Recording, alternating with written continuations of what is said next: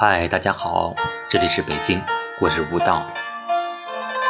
今天给大家分享的主题是回忆的书签。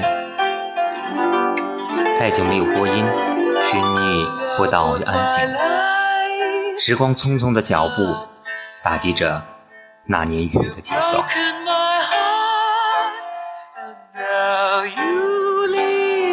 有一天，身边单亲的人们越来越少了，感觉自己像座孤岛。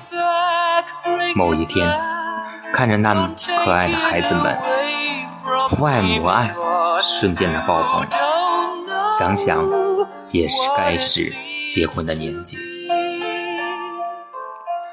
有一年，身边单身的同学们成双入对，而自己。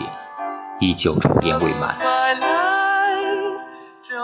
某一年，看着人们结婚的喜悦，想问问自己，为什么还没有去恋爱？其实，自己为给自己离开岛的船。